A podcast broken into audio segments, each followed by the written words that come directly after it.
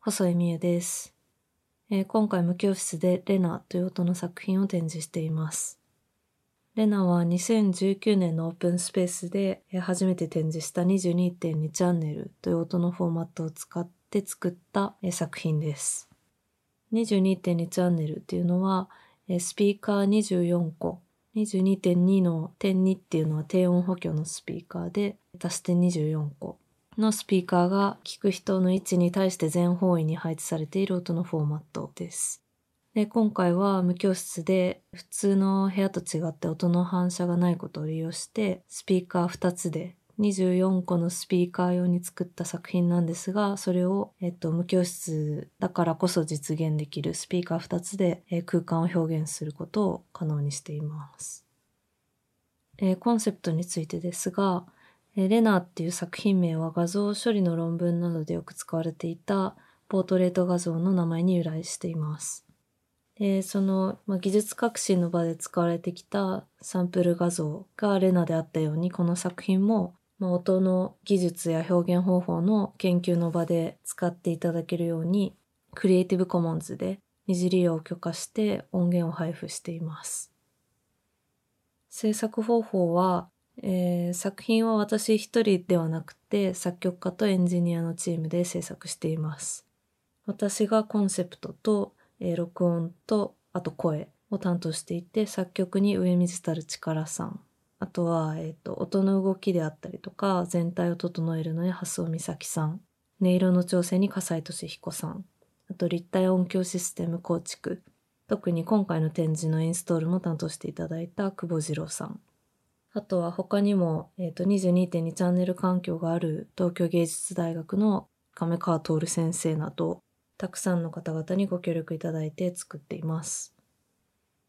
2019年に ICC で発表してから、えー、山口情報芸術センターワイカムと札幌文化芸術交流センタースカーツ、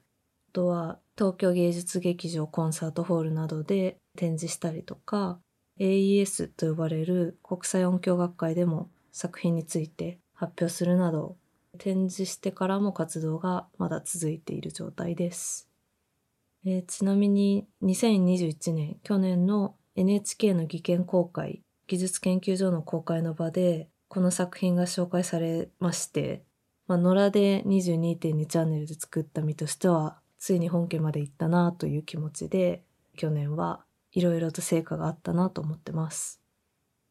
自分について少しお話しすると高校時代にコーラスをやってたんですが、まあ、発表の場がクラシックというか、限られていたり、型にはまったものばかりの印象があったので、まあ、音は好きだけど、その周辺にある、まあ、例えば演出であったりとか、が自分には合わないなっていうのをずっと思ってました。で、大学に入ってまあいろいろ、まあ、それこそメディアアートとか、コンピューターを使ったいろんな表現に出会って、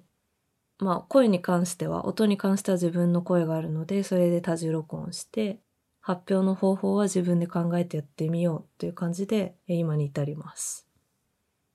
音楽っていうよりは音に興味があって、例えば、まあ、ある音を聞いた時の感覚や経験がその鑑賞者の人のその後の視野を広げるというか、新しい耳が開けるといいなという気持ちで作品を作っています。